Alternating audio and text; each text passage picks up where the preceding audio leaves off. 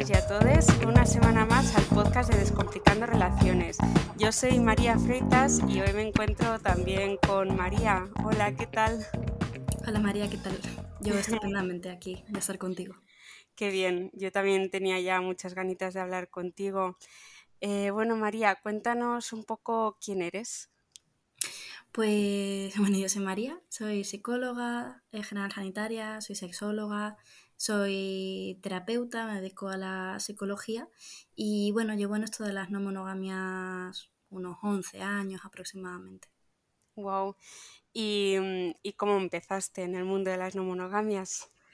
Pues un poco de rebote, porque, mm, bueno, yo venía de unas relaciones en la adolescencia como muy tóxicas, así de maltrato y tal, y cuando empecé a relacionarme con una persona de una manera más sana, tenía muy claro que no quería seguir reproduciendo esos patrones tan, tan dañinos y, y, que quería algo diferente. Entonces, bueno, siempre había sentido un poquito como esa cosa de, de, bueno, estoy con una persona, pero a la vez como que me fijo en otras y quise como dar un poquito cabida a eso empezando con el ensayo de error, porque la verdad es que no teníamos ni idea de qué estábamos haciendo. Claro. Pero bueno, un poquito desde ahí. Muy bien. Y desde entonces, eh, ¿todas tus relaciones han sido eh, no monógamas? Sí, de hecho sigo con esta persona de hace 11 años y hemos seguido relacionándonos de esta manera con más personas también. Qué bien. Y puedo preguntarte cuáles fueron los eh, principales problemas o Sí, problemas que te encontraste cuando intentasteis abrir la, relación y que os encontrabais un poco sin herramientas porque era todo muy nuevo para vosotros. Claro. Em, bueno, la relación empezó ya abierta, porque yo desde el principio dije, yo esto no quiero que sea algo cerrado, no sé qué quiero que sea, pero pero bueno, él venía mm, de, relaciones monógamas también, entonces era como el principal problema era no sabíamos qué estábamos haciendo. y, mm, y, también que, bueno, él me decía, bueno, pues vamos a ver, yo no sé cómo me va a sentar esto, ¿no? De, de que estés con otras personas o yo también. Y, y los principales problemas vinieron un poquillo por ahí de ir construyendo, de, bueno, los celos que yo creo que es raro que no aparezcan, ¿no? Y, sobre todo también al principio la falta de información, hasta que yo di con ética promiscua y empecé a ponerle un poco nombre a todo, pasaron como cuatro años, o sea que... Ya, mm. sí, sí.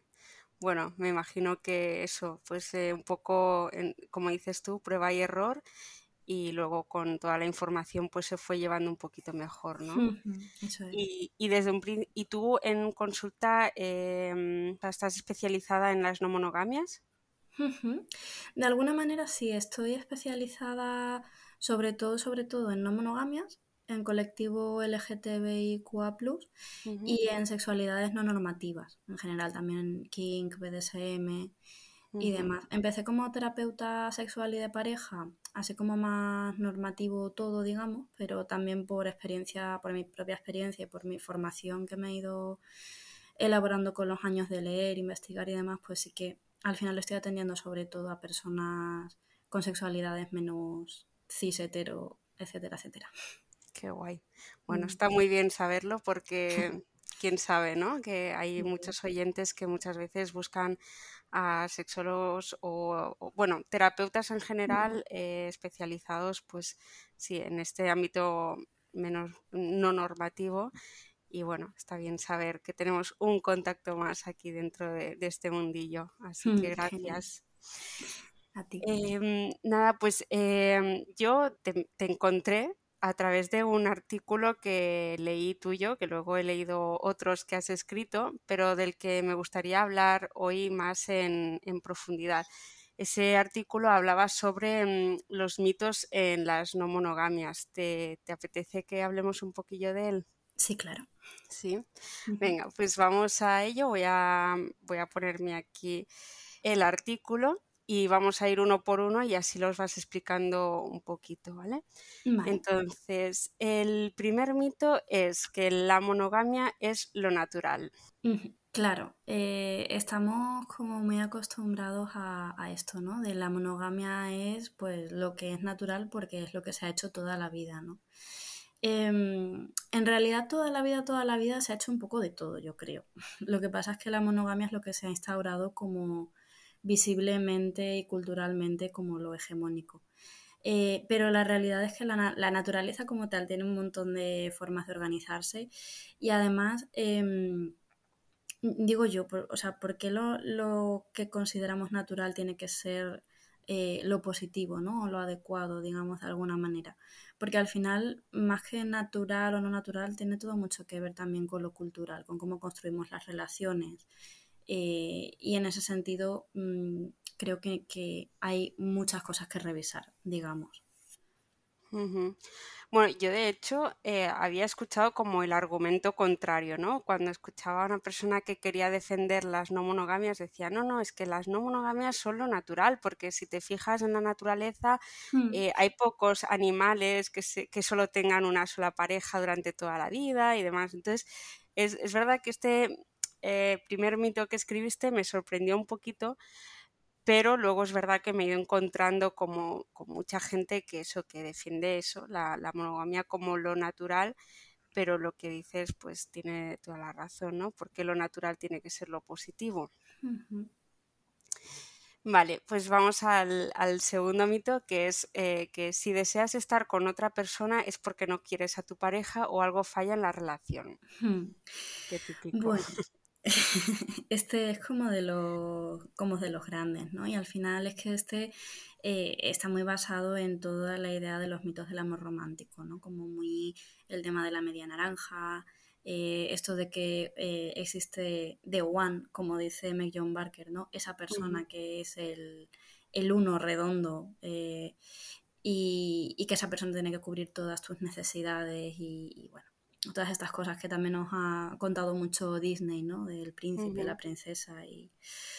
Em, pero, pero bueno, la realidad es bastante diferente, ¿no? Y, y, no tenemos medias naranjas y cada persona nos puede aportar cosas diferentes y el hecho de que nos fijemos en otras personas, tanto a nivel, porque esto suele hablar mucho como del nivel sexual, ¿no? O del nivel así más romántico. Sin embargo, en nuestra vida hay muchas personas diferentes que pueden cubrir muchas necesidades diferentes, ¿no? Y sin embargo, en el ámbito romántico o sexual sí que parece que tiene que haber solo un hueco para una persona, cuando en otros ámbitos familiares, de amistades y demás sí que está permitido que haya más gente que, mm, con la que generar conexiones de otras maneras. Entonces, bueno, yo creo que está bien irnos deshaciendo ¿no? de estos mitos del amor romántico y saber que el hecho de que nos sintamos atraídas por otras personas, ya sea a nivel sexual o ya sea a nivel romántico, no tiene por qué significar que, vaya algo mal en, en, la relación que ya tenemos previamente. O sea, que es algo que le pasa a mucha gente, es algo muy habitual. Y no por ello, o sea, no es malo.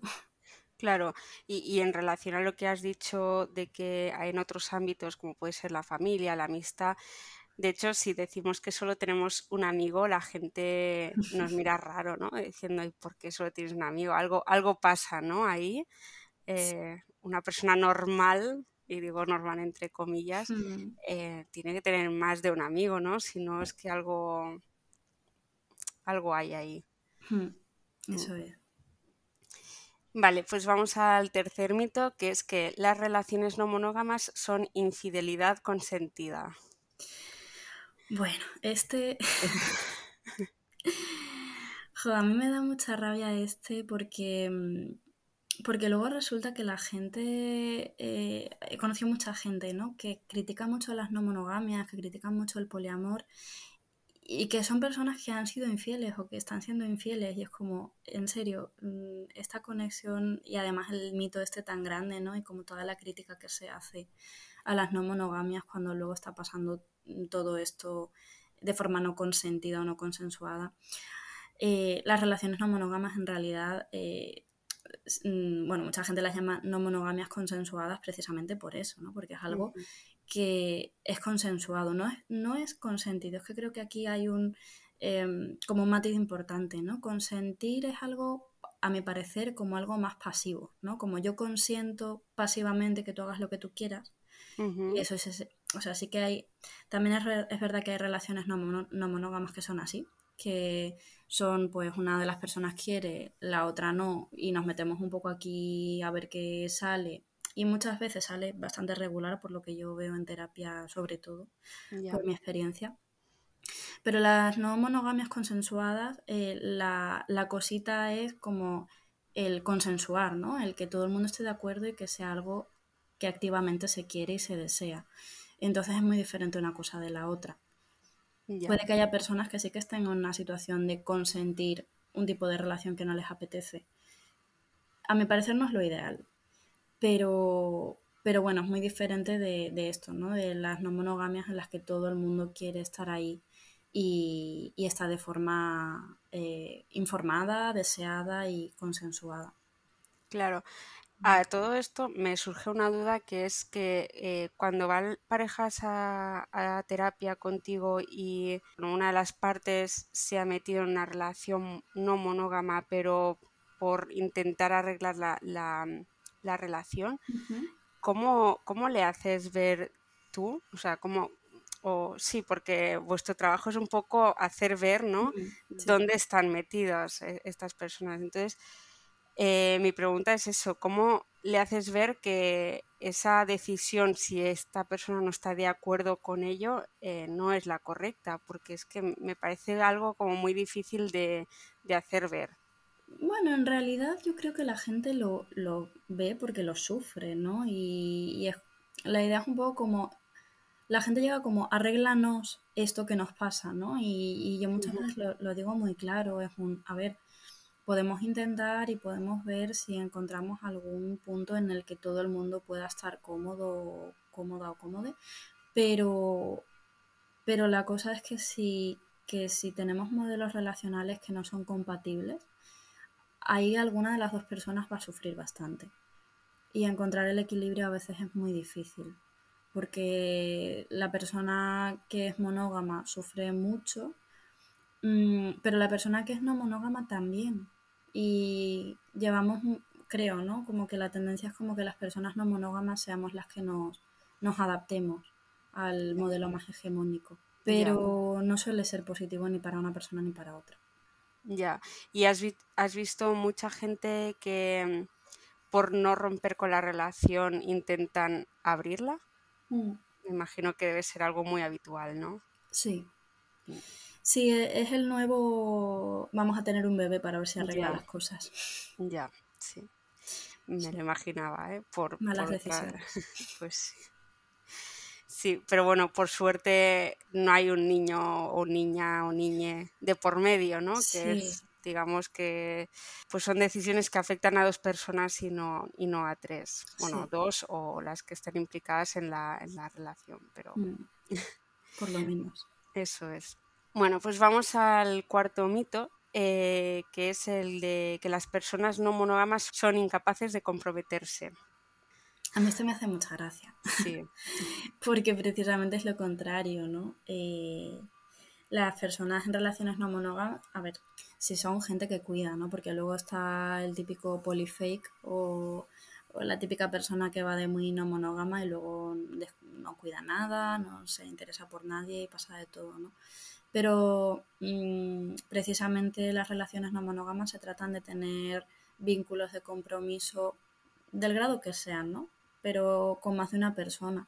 A lo mejor no tenemos un montón de compromiso con todas nuestras relaciones, pero, pero en algún cierto grado sí, pues un mayor o menor.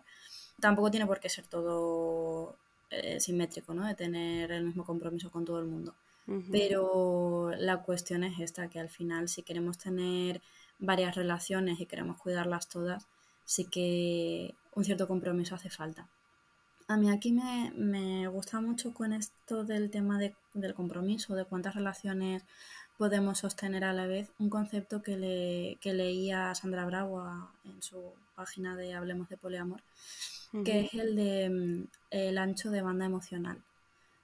El cuánta cuántas relaciones podemos sostener emocionalmente sin que se nos caigan los platos, ¿no? De alguna manera, sin, que estemos dejando de cuidar. Sí, qué guay el, concepto, la verdad que es, muy interesante.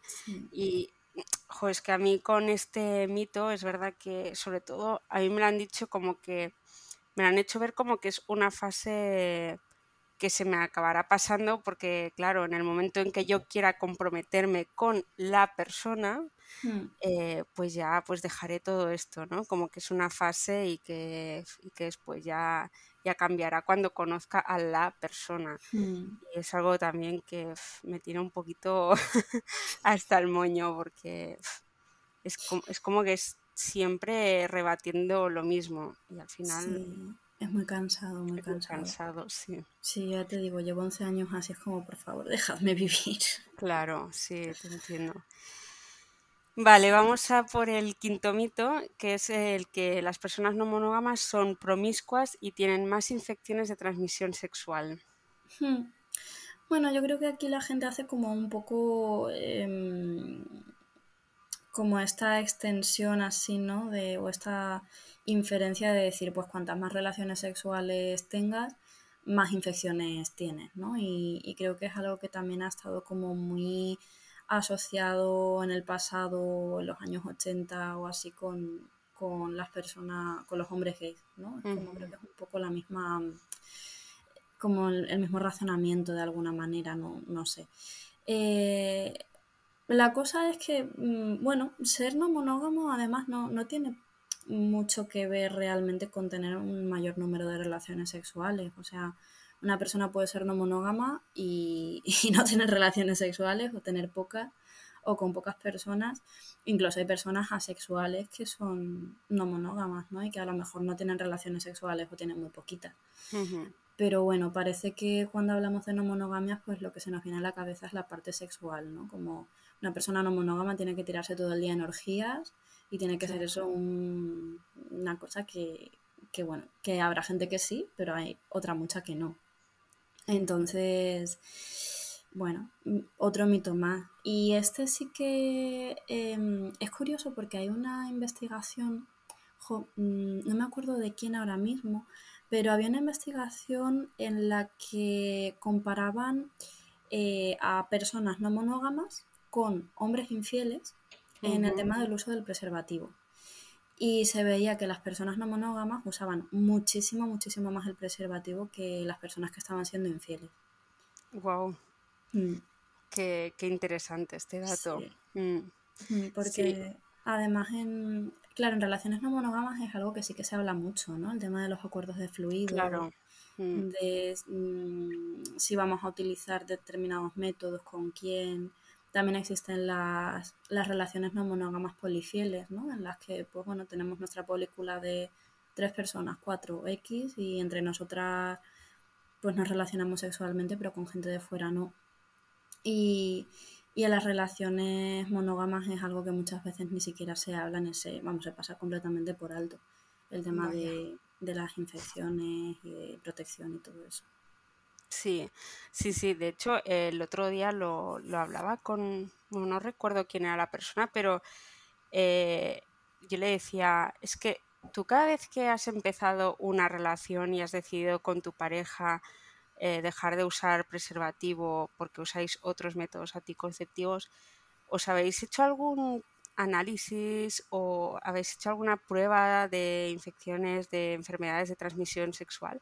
Decía, no, y ahora que lo dices, es verdad que es bastante, que he tenido muchas parejas, ¿no? Y jamás se ha hecho un, una prueba, un análisis, nada. Entonces, claro, eh, es verdad que esto las personas no monógamas también estamos como mucho más, eh, si tenemos pues un acuerdo de fluidos o decidimos con las personas no utilizar eh, métodos de, barrera, es verdad que estamos como mucho más atentos a eso y de hacernos pues eh, cada X tiempo pues unos análisis o Mm, bueno, pruebas que mm, para la seguridad de todos, pero sin embargo es eso, que, que la gente que tiene relaciones no monógamas no se, eh, perdón, monógamas no se ha hecho jamás una analítica. Sí, sí, sí, además es increíble porque, porque jo, es algo que creo que todo el mundo, pues por mirar un poco por la salud, ¿no? Como un chequeo así que tendría que ser como algo natural y es algo que la gente monógama en general no tiene prácticamente casi presente. Y sin embargo, pues no sé, mm, a mí me parece algo como muy natural cuando te relacionas de forma no monógama el hablar de esto en los primeros contactos, ¿no? De, oye, ¿cuándo ha sido tu última revisión? ¿O qué tal vas de este tema? Y esto en una relación monógama creo que podría ser incluso ofensivo. Eso te iba a decir, es que suena como ofensivo, ¿no? En, en una relación monógama, porque es en mm. plan, oye, es que no confías en mí. Claro, es que tampoco sabes el pasado de la persona, ¿no? Claro. Y lo mm. de la confianza, madre mía, como si la confianza nos protegiera o como si la monogamia nos protegiera de infecciones, cuando además hay muchas infecciones que tienen periodos de incubación súper largos, años. O sea, que tú puedes llevar años con una pareja y que te, salte de repente un algo que tenías ahí que no sabías. Claro. Mm. Qué, interesante. Vale, pues vamos al, al sexto mito, Ay, este, qué interesante también. Las personas en relaciones no monógamas no sienten celos. Claro, porque somos seres de luz, que no tenemos ningún problema a nivel emocional. Eso es. es. muy absurdo, ¿no? Como las, o sea, las personas en relaciones no monógamas tenemos las mismas moviditas y los mismos truenos que puede tener cualquier persona monógama, solo que incluso a veces se multiplican, ¿no? Por, por la situación. Em, también por otro lado nos da la oportunidad de trabajarlo, ¿no? de estar más en contacto con nuestras emociones, con qué necesitamos, qué nos vienen a decir esos celos, cómo podemos manejarlos y gestionarlos, porque muchas veces en las relaciones monógamas es como, pues si hay celos, yo qué sé, o se lía grandísima, o se deja la relación, o es un drama horrible, ¿no? Y sin embargo en relaciones no monógamas, pues bueno, es aprender a convivir con esa emoción como como una emoción que es, ¿no? Como, como cualquier otra, entre comillas, siendo una emoción desagradable.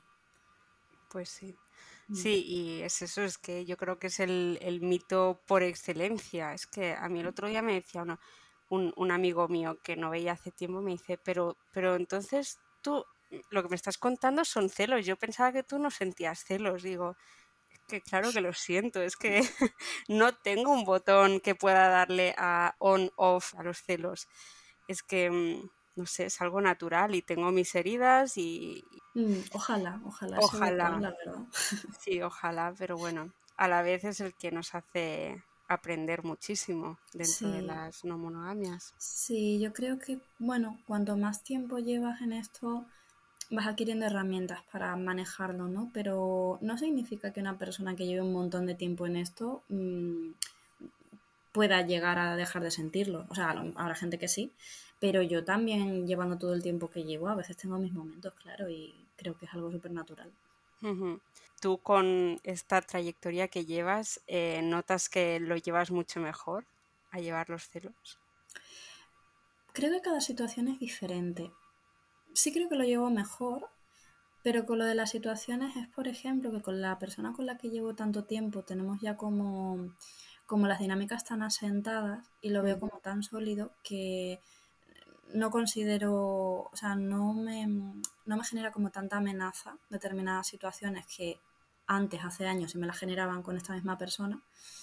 Em, y luego con otras personas que son más recientes, pues tengo otras cosas que, que sí que me generan cositas un poco más intensas, digamos. Eh, pero sí, creo que depende de, la persona, de la situación y creo que con diferentes personas nos pueden dar diferentes rayadas. Eh, o sea que yo creo que puede variar bastante dentro de que cada persona probablemente tenemos algún patrón por ahí que tenga que ver con el apego y, claro. y nuestras propias cositas, pero sí, diferente. Bueno, o sea que hay luz al final del túnel.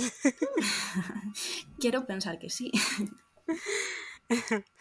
Vale, pues María, vamos a por el séptimo y último mito, eh, que es, que las relaciones no monógamas tienen que ser simétricas.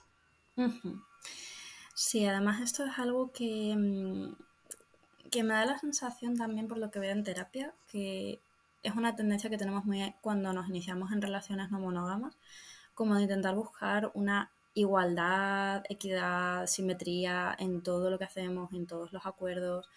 Eh, y aparte de que es muy difícil, tampoco es necesario. O sea, tendemos a pensar que cuanto más sea lo mismo para todo el mundo con el que nos relacionamos, más justo, entre comillas, es. pero no se trata de que algo sea justo o no sea justo, sino de que se adapte, se adecue a, las necesidades y los deseos de, cada persona que esté en la relación. Em, hay mucha gente que ni siquiera se da cuenta de ello, que es como intento, pues si he pasado un fin de semana y me he a la montaña con una de mis parejas, pues al fin de semana siguiente me tengo que ir a la montaña con la otra pareja. es como, a ver, igual acabas un poco, un poco reventada, ¿no? De, intentar hacer esas simetrías cuando eh, no hay por qué repartir, los tiempos igual, en cuanto a acuerdos tampoco, ¿no? Es, a mí me puede funcionar mm, algo que a la otra persona no le funciona. Y una de, eh, como un ejemplo de esto muy claro, son las relaciones Monopoly. ¿no? Estas relaciones en las que una de las partes de la pareja es monógama y la otra persona es poliamorosa. Y yo esto cuando he dado charlas o cuando hablo de esto con gente que a lo mejor no está tan metida en estos temas, les parece súper injusto. Es como, jo, pero, pero esto mm, es como, vaya cara, ¿no? La persona que es poliamorosa. Y es como, no, a ver, pues si, si la otra persona no tiene la necesidad de relacionarse con nadie, está a gusto así y, y, le supondría más quebradero de cabeza que otra cosa, pues para qué vamos a estar haciendo cosas que no nos sirven, ¿no? Claro. Eh, lo que pasa que en este tipo de relaciones a mí me surge que, eh, o sea, el decidir si eres monógamo o no va mucho más allá de las relaciones, ¿no? Entonces, em, cuando una pareja es monopoly y implica que uno sea monógamo, para mí es como algo que, que, no le veo mucho sentido en el sentido de que tú puedes ser poliamoroso pero tener un solo vínculo, ¿no? Porque si en una parte tú estás aceptando que tu pareja tenga otros vínculos, eh, puedes aceptar que, que, yo tenga un solo vínculo, pero porque yo quiera, no porque sea me quiera nombrar como monógamo, sino como que creo en todo lo que conlleva el poliamor, pero solo eh, quiero tener una pareja en este momento. No sé si me he explicado. Sí, creo que sí. Em, ya, sí, pero yo creo que también hay personas que, em, que realmente no tienen esa necesidad. Lo, digo porque uno de mis vínculos sí que él es monógamo y, y está súper a gusto. Es como, yo es que no, o sea, me parece muy bien todo lo que tú haces, está súper en paz con ello y, genial. Pero por su parte es como, uff, es que yo no me veo sosteniendo todo esto. Entonces sí que es verdad que, claro, él al estar conmigo está en una relación no monógama, pero él por su parte decide que está muy a gusto solo conmigo y que no sería capaz de sostener más. Claro que lo que tú dices también, que yo creo que eso puede cambiar, ¿no? O sea, yo creo que las relaciones siempre están evolucionando y una persona que de inicio a lo mejor solo quiere estar con una persona, a lo mejor luego descubre que, oye, pues sí, pues me apetece abrir también de este lado. Pero, pero bueno, eso me parece como un ejemplo, ¿no? De, de algo que no es simétrico y que igualmente puede estar bien, si para todas las personas está bien. Sí, totalmente. Mm. Muy bien. Pues, pues bueno, pues ya se han terminado los mitos, seguramente haya más, pero, pero bueno, estamos hablando de los que escribiste en el artículo. Eh, ¿Podrías decirnos en qué página web lo podríamos encontrar por si alguien lo quiere leer más en profundidad? Está en la página web de lasexología.com, que es un sitio en el que yo empecé trabajando. Ahora estoy ya un poquito más por mi cuenta, pero sigo colaborando ahí con artículos. Vale, muy bien. genial. ¿Y a ti dónde podemos encontrarte si alguien está interesado en hacer consulta contigo o ver el contenido que subes? Pues estoy principalmente más activa en, en Instagram, en maria.psicosexología. Y también ahí se me puede contactar por correo, eh, que es de elena.amor.gmail.com. Pero bueno, por ahí con el Instagram creo que va bien. Muy bien, perfecto.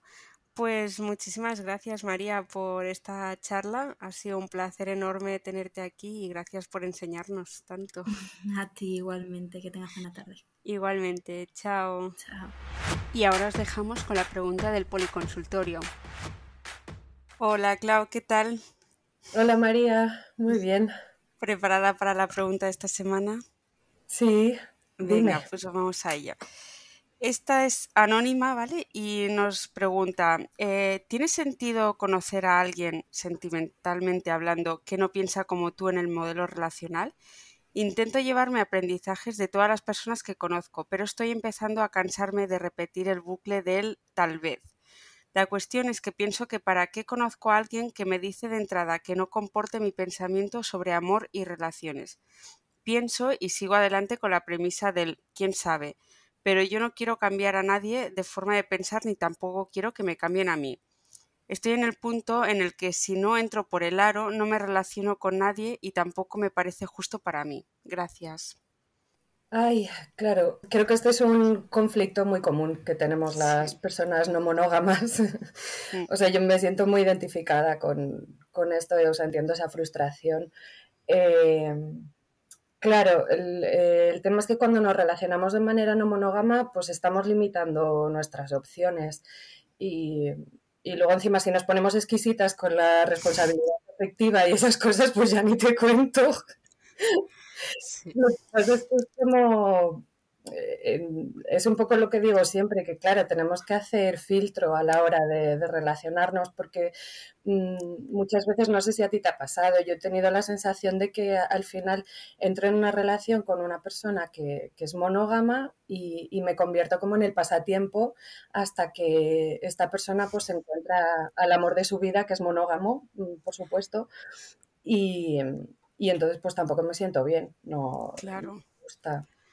Entonces, si de entrada alguien me dice, o sea, yo puedo conocer a alguien que, es, eh, en principio es monógamo, yo le, explico cómo, eh, cómo veo yo las relaciones y, esta persona pues está abierta o le, le, da curiosidad, quiere conocer un poco más, pues entonces pues puedo seguir construyendo en ese vínculo, ¿no?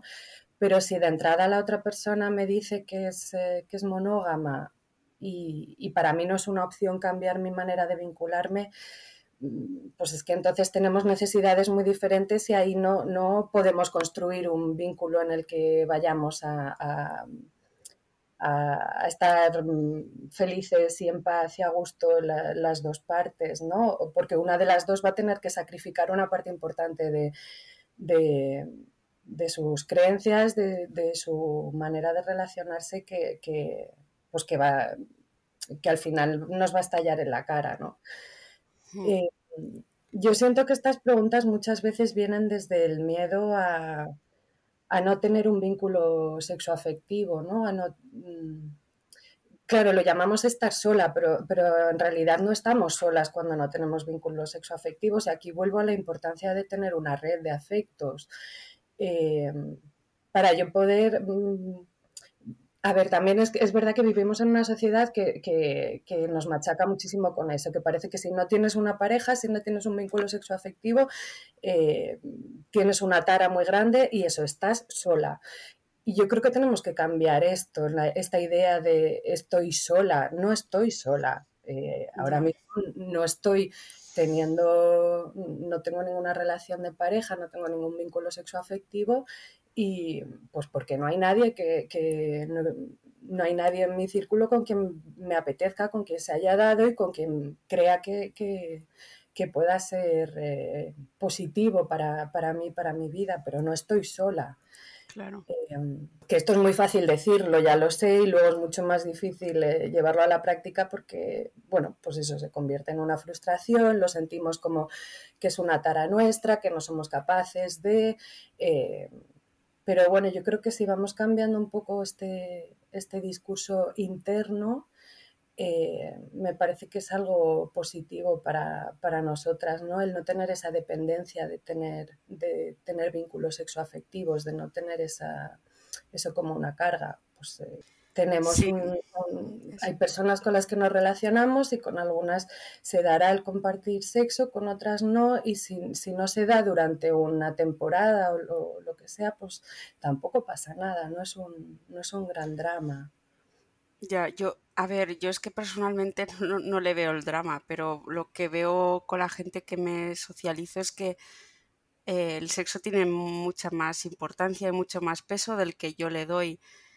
Entonces entiendo que la gente esté buscando em, pues pues, relacionarse de esa forma.